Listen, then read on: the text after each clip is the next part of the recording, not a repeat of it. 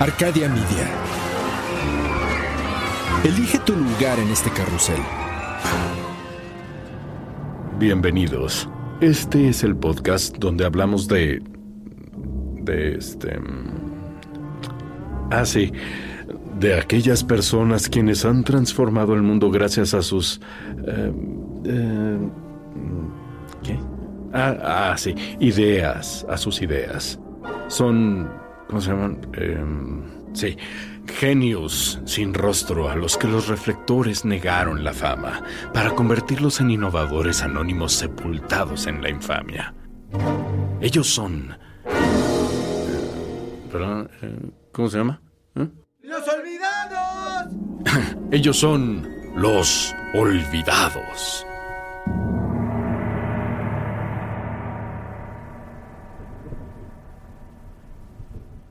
Los que me escuchan con frecuencia habrán notado que no hubo episodio hace dos semanas. Yo, como muchos, me vi afectado por la tormenta invernal que afectó el sur de los Estados Unidos. No me estoy excusando, pero es complicado trabajar sin electricidad y a temperaturas de menos 14 grados centígrados. Lo que sucedió fue un claro ejemplo de la famosa ley de Murphy. El estado de Texas, por no querer lidiar con regulaciones federales, dijo, a ver Estados Unidos, no se preocupen, nosotros vamos a tener nuestra propia red eléctrica independiente al resto del país. Y para ahorrarse unos centavitos más, decidieron no adecuar sus plantas de energía para el invierno. Digo, es Texas. ¿Quién se iba a imaginar nevadas de 20 centímetros con temperaturas de hasta menos 14 grados? Nadie. Es Texas. Precisamente ese fue el problema. La ley de Murphy dice que si algo malo puede pasar, va a pasar. El problema con esta ley es que no dice cuándo va a pasar, pero asegura que pasará. Una de las primeras instancias de esta ley data del año 1887, cuando el ingeniero Alfred Holt dijo en una ponencia al Instituto de Ingenieros Civiles del Reino Unido que se ha comprobado que todo lo que puede salir mal en el mar generalmente sale mal tarde o temprano. En 1908 ya se había convertido en una frase muy querida entre los magos, como explica Neville Maskelyne en The Magic Circular. Neville decía que es una experiencia común en todos los hombres encontrar que en cualquier evento importante, todo lo que puede salir mal, saldrá mal. En 1928, otro mago, Adam Hall, dijo que es un hecho comprobado que en 9 de cada 10 casos, todo lo que puede salir mal en un acto de magia, saldrá mal. Pero la ley de Murphy cobró vida hasta 1945 con el doctor John Paul Stapp, que estaba trabajando en el proyecto MX981 en la base aérea Edwards. Él estaba encargado en el diseño de sistemas de oxígeno a gran altura, así como en el estudio de los efectos del vuelo a gran altura y a gran velocidad en el cuerpo humano. El objetivo final era crear mejores sistemas de seguridad para los pilotos. Hasta este punto en la historia, la teoría decía que el cuerpo humano no podía soportar más de 18 Gs de fuerza sin sufrir una lesión fatal. El problema es que los aviones de la época volaban cada vez más rápido y a mayor altura. Los militares querían saber si los pilotos podían eyectarse a estas altas velocidades sin matarse en el intento.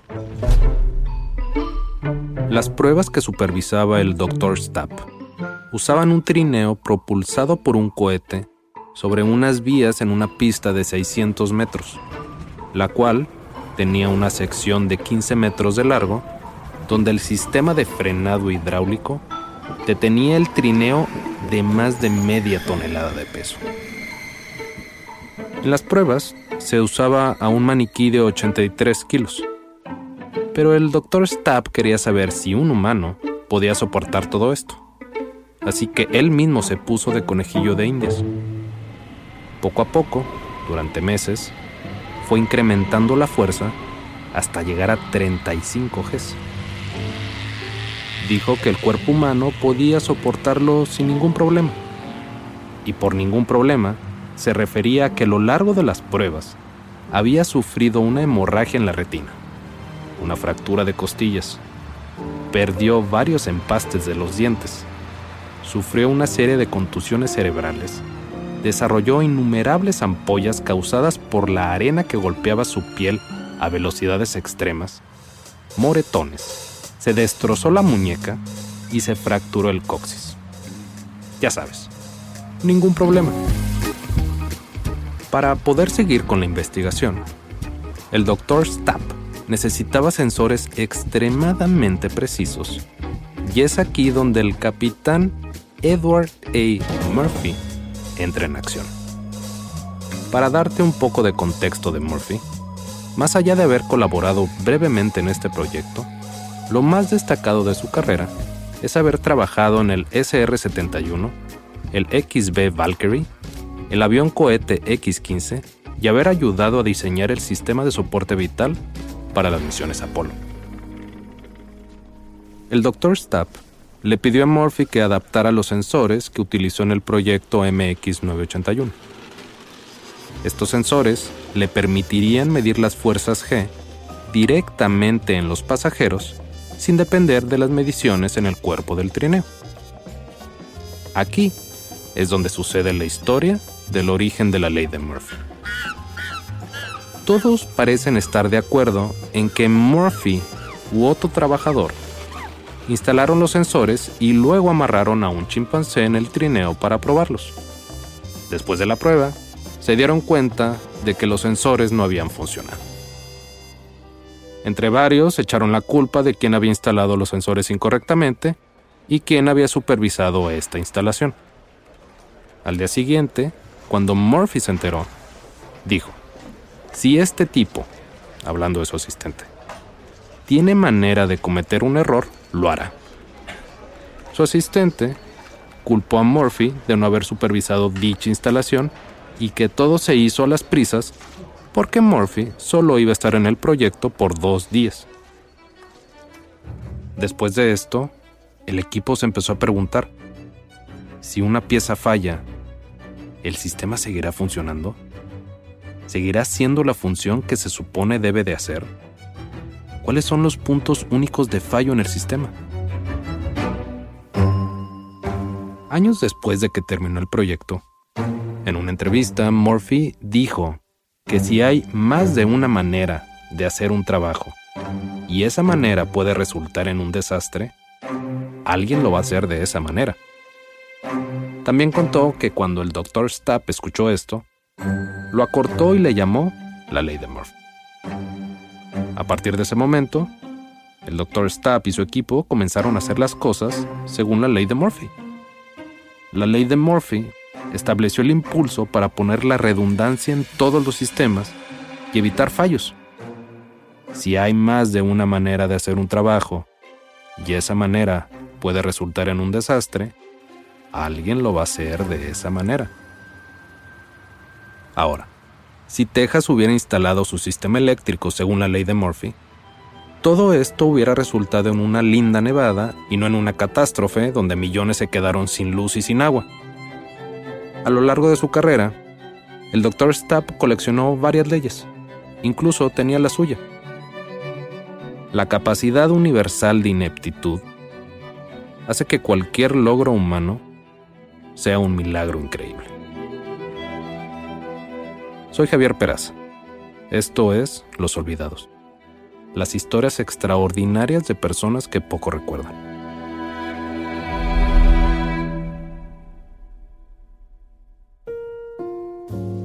Durante los últimos 10 años, un par de amigos y yo hemos estado esperando que le den el Premio Nobel de Literatura al autor japonés Haruki Murakami.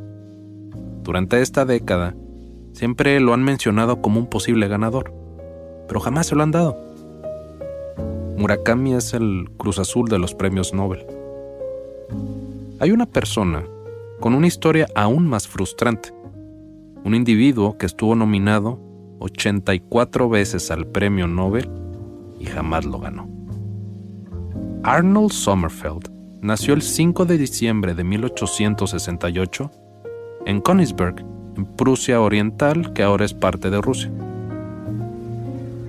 Sommerfeld inició su carrera como un estudiante de matemáticas y ciencias de la física en Albertina, mejor conocida como la Universidad de Königsberg, donde recibió un doctorado el 24 de octubre de 1891.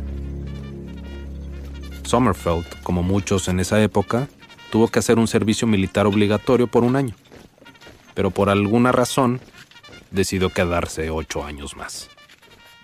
Muchos dicen que por su fuerza física impresionante, su magnífico bigote y una cicatriz de esgrima que tenía en el rostro, parecía más un coronel de caballería que un nerd apasionado por los números. Después de esos ocho años de estar en la militar, decidió recuperar el tiempo perdido y se fue a la Universidad de Göttingen.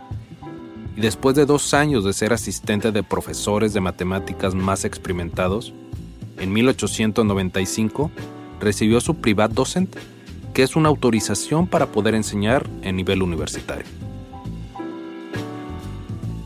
En 1897 ya era presidente del Departamento de Matemáticas en Berg Academy en Clausthal-Zellenfeld. El siguiente año le dieron el puesto de editor de la famosa Enciclopedia de Ciencias Matemáticas, puesto que tuvo hasta 1926. Luego, avanzando en su carrera, lo nombraron presidente de Mecánica Aplicada en la Real Universidad Técnica de Aquisgrán. Fue ahí donde produjo su teoría de hidrodinámica y fue mentor de Peter Debye, que luego sería ganador del Premio Nobel de Química en 1936 por sus contribuciones al estudio de la estructura molecular. En 1906, Sommerfeld aceptó el puesto de director del nuevo Instituto de Física Teórica en la Universidad de Múnich, donde fue mentor de Werner Heisenberg en teoría hidrodinámica. Heisenberg ganó el Premio Nobel de Física en 1932 por la creación de la mecánica cuántica. Mientras Sommerfeld estaba en Múnich, también fue mentor de Wolfgang Pauli en su tesis de teoría cuántica. Y adivina qué pasó con Pauli. Ding Ding ganó el Premio Nobel de Física en 1945 por el descubrimiento del principio de exclusión que ahora lleva su nombre y que establece que dos o más fermiones idénticos no pueden usarse en el mismo estado cuántico dentro de un sistema cuántico al mismo tiempo. La verdad es que no conozco mucho de física cuántica, pero eso suena bastante científico. Por si todos estos logros no fueran pocos, Sommerfeld también fue mentor de Hans Bethe, que también ganó el Premio Nobel de Física por su teoría de nucleosíntesis estelar, que dicho de otra manera, es cuando los elementos químicos de las estrellas cambian debido a la fusión nuclear.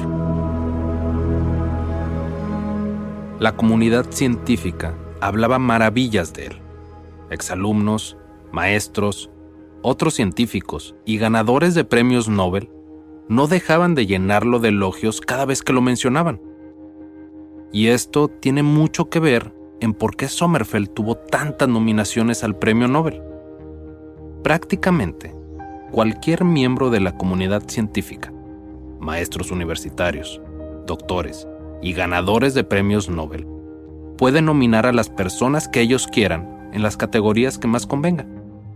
Como dato curioso, estas nominaciones no son públicas hasta 50 años después. Sommerfeld nunca ganó el premio Nobel, pero fue nominado 84 veces.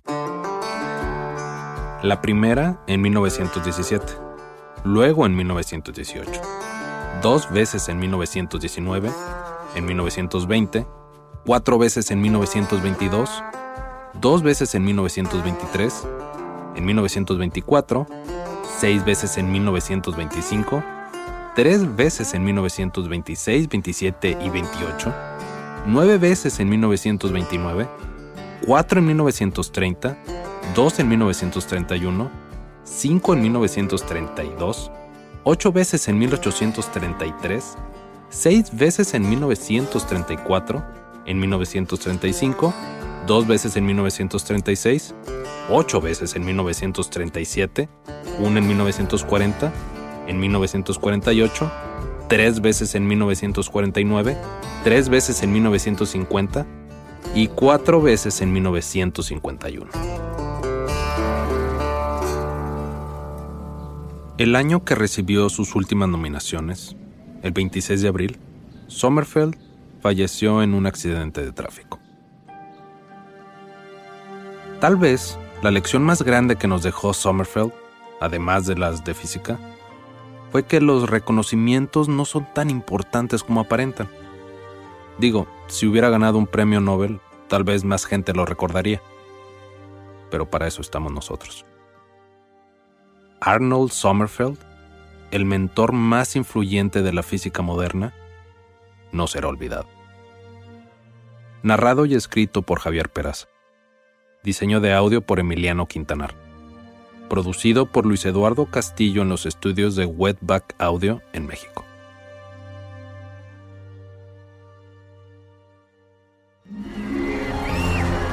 Arcadia Media.